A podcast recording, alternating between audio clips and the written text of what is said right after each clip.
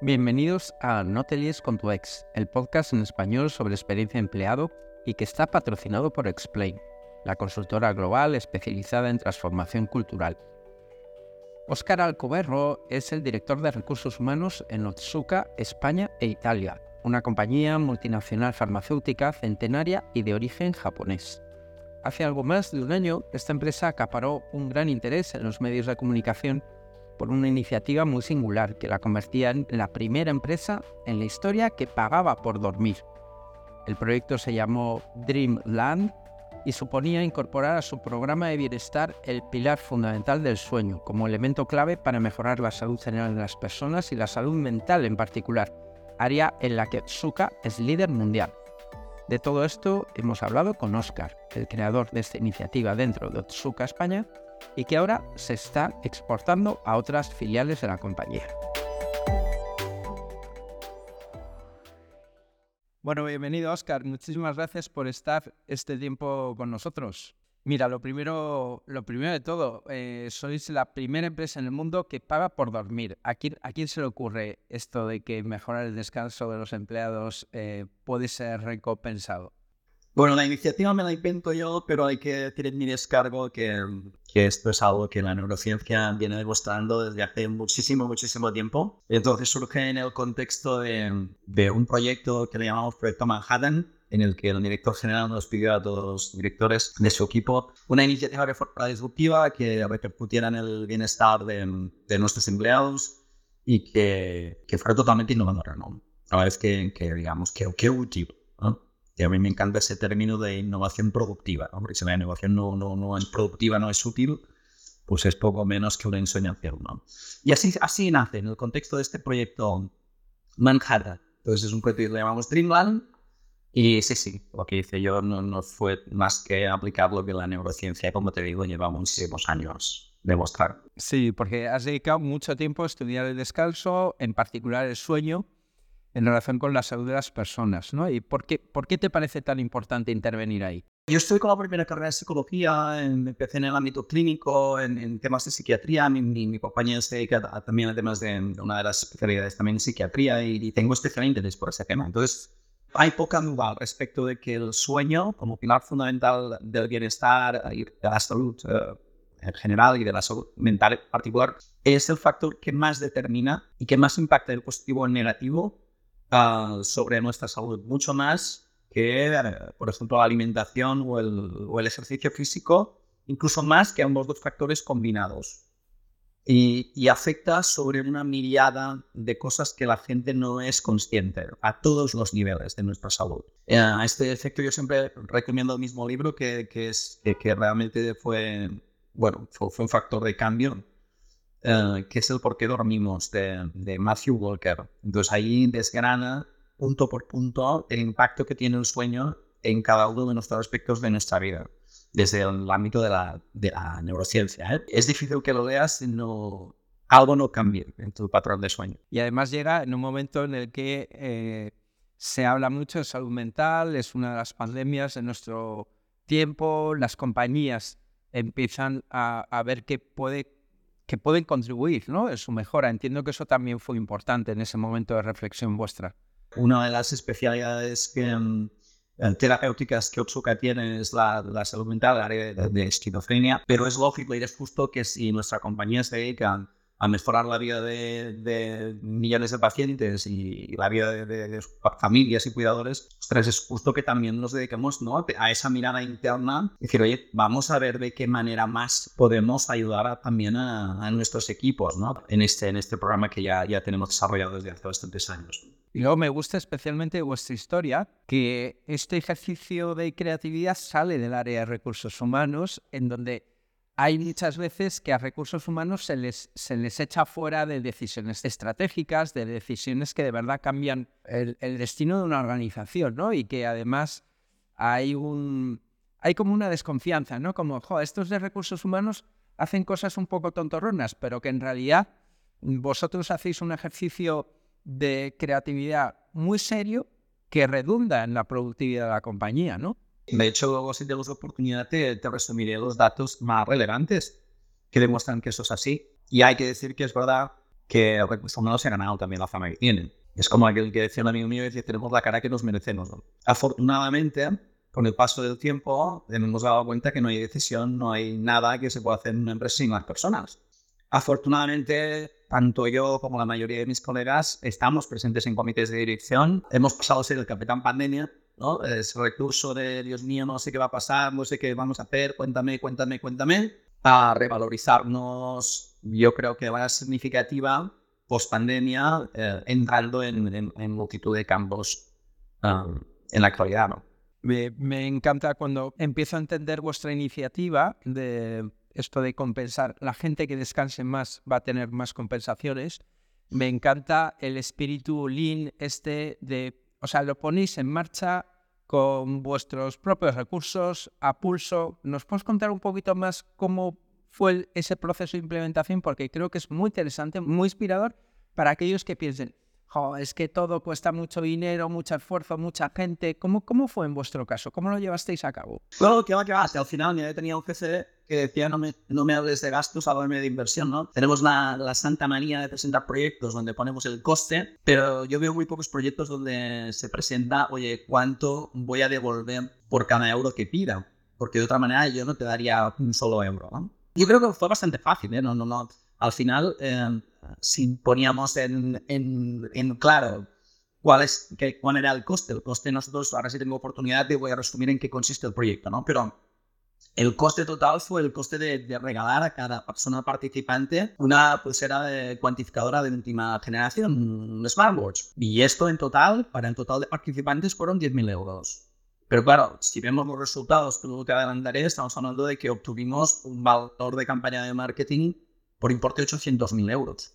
Pagamos cero. Y después ya no te digo el impacto sobre la salud y bienestar de cada uno de los empleados que lo medimos, que fue incluso muy, muy por encima de nuestras más uh, objetivas optimistas. O sea que cuando tú cuantificas lo que esperas en diferentes escenarios y todos ellos, incluso el más catastrófico, superan mucho la inversión inicial, la verdad es que normalmente te estudian a probar los proyectos. Oye, ¿todo lo resolvisteis internamente, Oscar? Por ejemplo, a mí se me ocurren problemas a los que os enfrentasteis, ¿no? Medir el sueño de las personas garantizando la privacidad, cómo capturar los datos, cómo todo eso, ¿cómo, cómo lo hicisteis? ¿Cómo se consigue?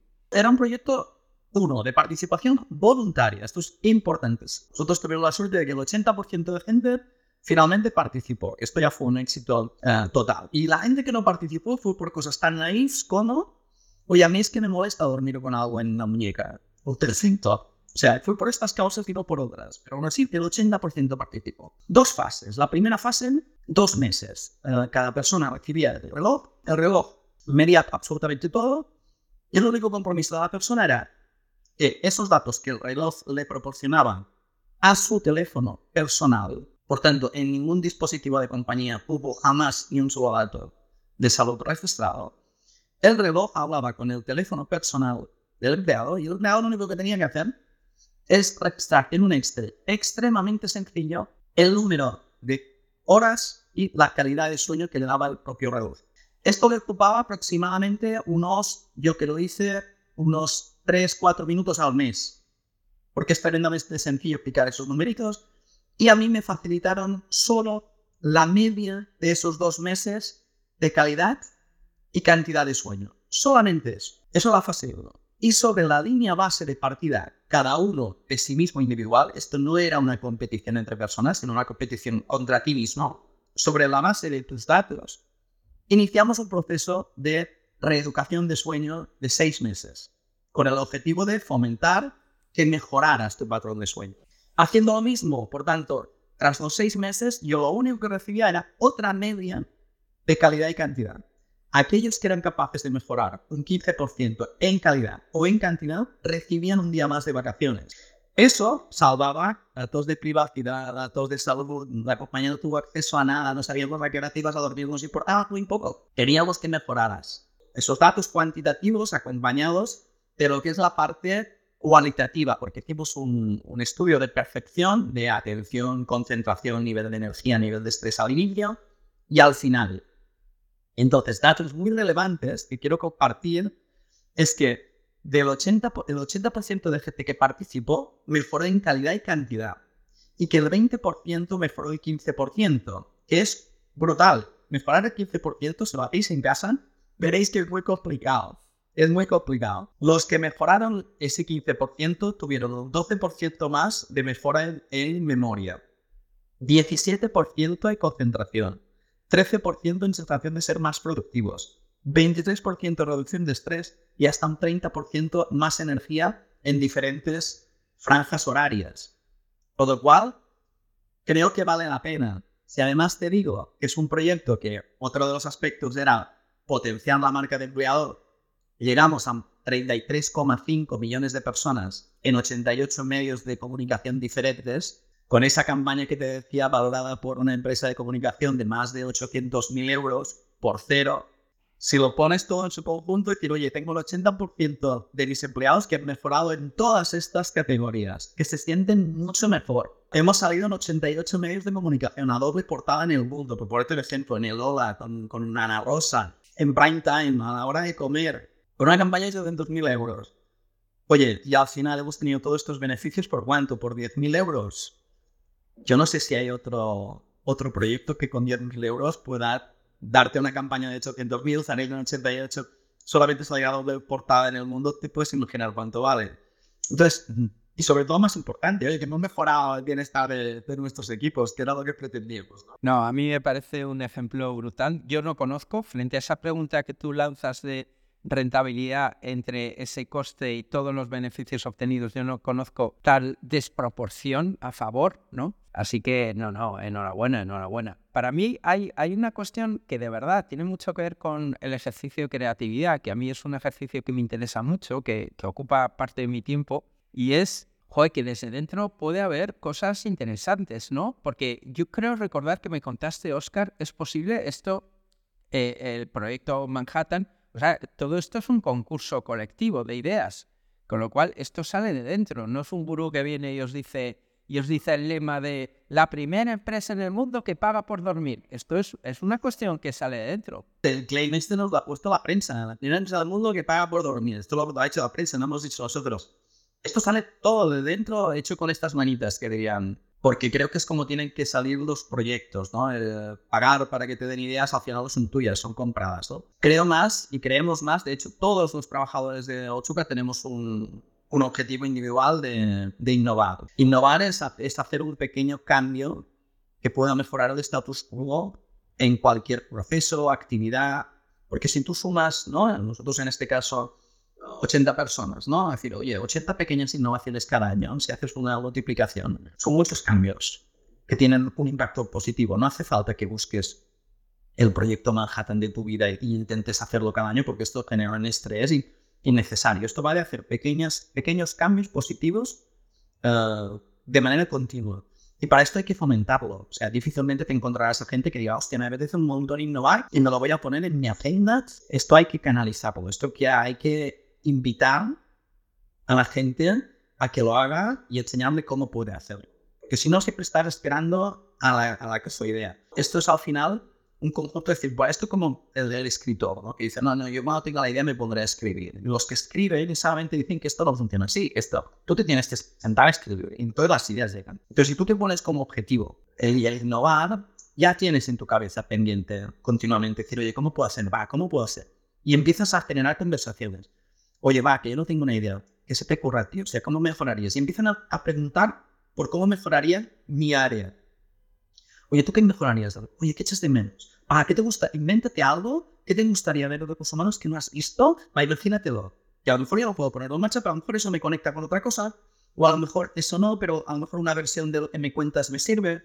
Entonces eso multiplicado crea de verdad una cultura de innovación mucho más que típico consultor que te cobra la pasta, que te mete seis meses haciendo cosas y que cuando se va, tan pronto como se va, tan pronto como se olvida todo, ¿no? Preguntémonos, ¿no? Estos cojo proyectos que metemos al cabo de cinco años, ¿qué, han llevado? Pues probablemente absolutamente nada. Oye, Oscar, yo conozco muy bien a la audiencia de este podcast y seguro que cuando nos estén escuchando alguno pensará, jo, qué suerte tuvo Oscar que se encontró un comité de dirección que recibió con aplausos su idea, ¿no?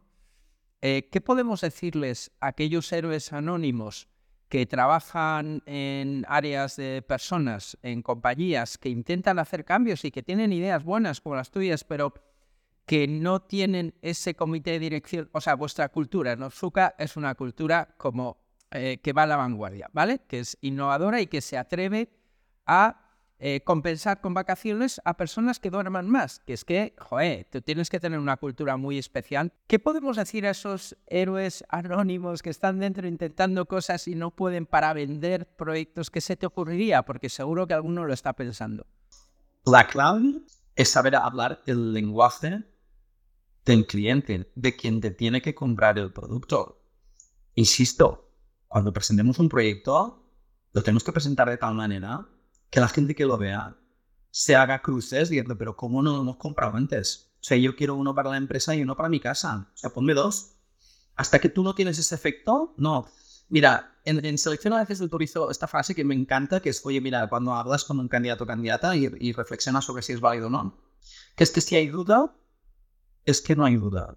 Entonces, nosotros, los recursos humanos, tenemos la rara habilidad de crear proyectos de colores que sirven para pocas cosas. De, nuevo, hay que hablar el lenguaje del cliente, el lenguaje de un comité de dirección cuando lo presentas a un comité de dirección, el lenguaje de un director cuando me estás pidiendo que te financie un producto, un proyecto, porque yo hablo de proyectos, pero son mis productos. O sea, estamos lanzando, yo tengo mi pipeline de productos y voy lanzando productos y algunos de ellos los vamos exportando a otros países. Pero tengo mi pipeline de productos, tengo productos que vienen, y tengo continuamente que lanzar productos. Pues tienes que tratarlo como un producto, tienes que tratarlo, pero como un producto que sea sexy, pero no para ti. Porque para ti, a ti, tus tiempos te parecen todos listos. No, no, tiene que parecer listo para el que lo, para que lo compra. Y sobre todo, cuando hablo de hablar con el lenguaje del cliente, es poner números. ¿Cuánta pasta vamos a ganar con esto? ¿Cuántos ahorros vamos a generar? ¿Cuánto, qué diferencial en ventas vamos a conseguir? Y la gente dice, no, pero es que esto es muy difícil, que esto es un intangible. Y yo siempre digo lo mismo, si empiezas con esto, el intangible vas a acabar siendo tú. O haces el esfuerzo en poner en valor luego en euros. Mira, yo que voy a... Otra cosa que hago es que yo la agenda del comité de dirección la pongo en euros, no la pongo en tiempo. Ya que me gusta esto de la innovación. Ponerla en euros. Cuando, acabáis, cuando cambiáis la unidad métrica de las cosas, cambian las decisiones. Si yo te digo, Oye, ¿te parece que, discutamos 20 minutillos más de este asunto sobre la promoción de un assistant? Es probable que me digas que sí. Si en cambio te digo, mira, llevamos 1.842 euros discutiendo este asunto. ¿Te parece que invirtamos 1.842 euros más en discutir? Probablemente me digas que no y que te envíe un correo con tus eh, eh, puntos clave. Solamente cambiando tiempo por euros Hemos cambiado ah, agendas de comités de dirección, hemos quitado temas de comités de dirección, hemos reducido tiempos de comités de dirección y los hemos limitado a tomar decisiones. Entonces, poner en valores, poner en, euros, hablar el lenguaje del cliente. Oye, Oscar, ya que has comentado esa concepción que tienes como producto y producto exportable, ¿esta iniciativa se ha llevado a cabo en algún otro país?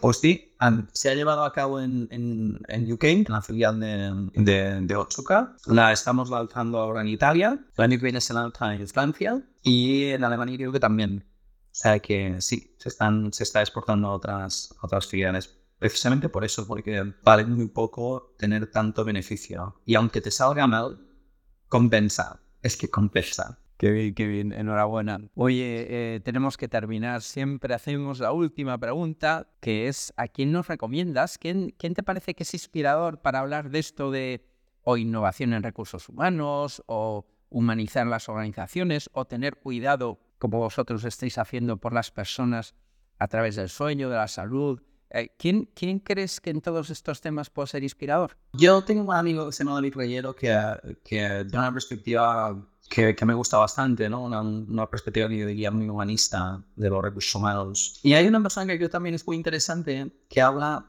de datos en recursos humanos, pero desde el punto de vista psicológico, de cómo los, los sesgos y nuestras opiniones y las cosas que hacemos en recursos humanos no están basadas en los datos, porque si estuvieran basadas en los datos, no haríamos las cosas como las hacemos. Es realmente curiosa. He tenido la suerte de, poder disfrutar de sus charlas y de cuando lo hemos contratado para hacer charlas a nivel internacional y es muy curioso porque estudia la correlación entre el compromiso y el onboarding o el compromiso. Y dices, si, atendiéramos a los datos puros del impacto que tiene esto y esto y esto y esto, verías que el la inversión tiene que estar precisamente en estos conceptos y no donde nos estamos gastando el dinero pensando, creyendo, asumiendo erróneamente que eso es eh, donde estamos creando el impacto. ¿no? Entonces, demuestra que estamos tomando decisiones basadas en creencias o en sesgos, pero no en datos.